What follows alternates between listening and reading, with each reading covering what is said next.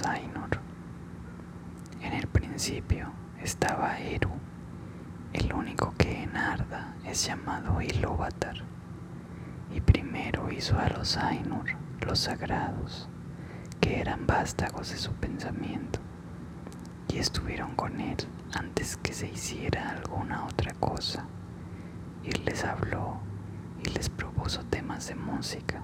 y cantaron ante él, y él se sintió complacido. Pero por mucho tiempo, cada uno de ellos cantó solo o junto con unos pocos, mientras el resto escuchaba, porque cada uno solo entendía aquella parte de la mente de Ilúvatar, de la que provenía él mismo, y eran muy lentos en comprender el canto de sus hermanos, pero cada vez que escuchaban, alcanzaban una comprensión más profunda y crecían en unisonancia y armonía. Y sucedió que Ilúvatar convocó a todos los Ainur y les comunicó un tema poderoso, descubriendo para ellos cosas todavía más grandes y más maravillosas que las reveladas hasta entonces. Y la gloria del principio y el esplendor del final asombraron a los Ainur, de modo que se inclinaron ante Ilúvatar y guardaron silencio.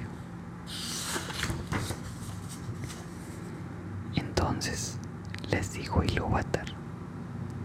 del tema que os he comunicado, quiero ahora que hagáis juntos en armonía una gran música, y como os he inflamado con la llama imperecedera, mostraréis vuestros poderes en el adorno de este tema mismo, cada cual con sus propios pensamientos y recursos, si así le place. Pero yo me sentaré y escucharé y será de mi agrado que por medio de vosotros una gran belleza despierte en canción. Entonces las voces de los Ainur, como de arpas y laudes, pífinos y trompetas, violas y órganos, y como de coros incontables que cantan con palabras, empezaron a convertir el tema de Ilúvatar en una gran música, y un sonido se elevó de innumerables melodías, alternadas, entretejidas en una armonía que iba más allá del oído de las profundidades y las alturas, rebosando los espacios de la morada de Ilúvatar y al fin la música y el eco de la música desbordaron volcándose en el vacío. Y ya no hubo vacío. Nunca desde entonces hicieron los Ainur una música como esta, aunque se ha dicho que los coros de los Ainur y los hijos de Ilúvatar harán ante él una música todavía más grande después del fin de los días. Entonces, los temas de Ilúvatar se tocarán correctamente y tendrán ser en el momento en que aparezcan, pues todos entenderán entonces plenamente la intención del único para cada una de las partes y conocerán la comprensión de los demás. E Ilúvatar pondrá en los pensamientos de ellos el fuego secreto pero ahora Ilúvatar escuchaba sentado y durante un largo rato le pareció bien, pues no había fallas en la música. Pero a medida que el tema prosperaba, nació un deseo en el corazón de Melkor, entretejer asuntos de su propia imaginación que no se acordaban con el tema de Ilúvatar,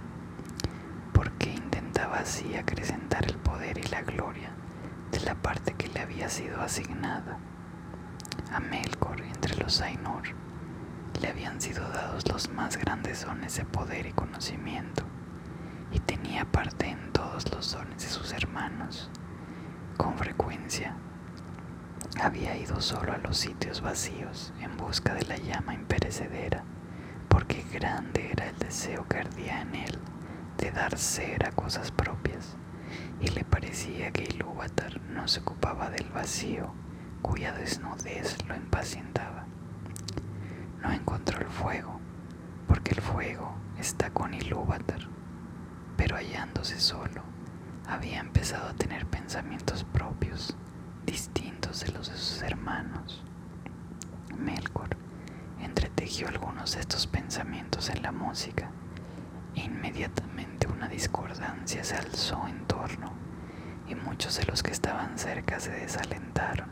se les confundió el pensamiento y la música vaciló. Pero algunos empezaron a concertar su música con la de Melkor más que con el pensamiento que habían tenido en un principio. Entonces la discordancia de Melkor se extendió todavía más y las melodías escuchadas antes naufragaron en un mar de sonido turbulento. Pero Ilúvatar continuaba sentado y escuchaba hasta que pareció que alrededor del trono había estallado una furiosa tormenta como de aguas oscuras que batallaran entre sí con una cólera infinita que nunca sería apaciguada. Entonces Ilúvatar se puso de pie y los Ainur vieron que sonreía y levantó la mano izquierda y un nuevo tema nació en medio de la tormenta, parecido y sin embargo distinto al anterior y que cobró fuerzas y tenía una nueva belleza, pero la discordancia de Melkor se elevó rugiendo y luchó con él y una vez más hubo una guerra de sonidos más violenta que antes, hasta que muchos de los Ainur se desanimaron y no cantaron más, y Melkor predominó. Otra vez se incorporó entonces Ilúvatar, y los Ainur vieron que estaba serio, e Ilúvatar levantó la mano derecha, y he aquí que un tercer tema brotó de la confusión, y era distinto de los otros porque pareció al principio dulce y suave, un mero murmullo de sonidos, leves en delicadas melodías, pero no pudo ser apagado y adquirió poder y profundidad, y pareció por último que dos músicas se desenvolvían a un tiempo ante el asiento de Ilúvatar, por completo discordantes. La una era profunda, vasta y hermosa, pero lenta y mezclada con un dolor sin medida, que era la fuente principal de su belleza. La música de Melkor había alcanzado ahora una unidad propia, pero era estridente, vana e infinitamente repetida y poco armónica, pues sonaba como un clamor de múltiples trompetas que bramaran unas pocas notas, todas al unísono e intentó ahogar a la otra música con una voz violenta, pero pareció que la música de Ilúvatar se apoderaba de algún modo de las notas más triunfantes y las entretejía en su propia solemne estructura. En medio de esa batalla que sacudía las estancias de Ilúvatar y estremecía unos silencios hasta entonces inmutables, Ilúvatar se puso de pie por tercera vez y era terrible mirarlo a la cara. Levantó entonces ambas manos y en un acorde más profundo que el abismo, más alto que el firmamento, penetrante como la luz de los ojos de Ilúvatar, la música cesó.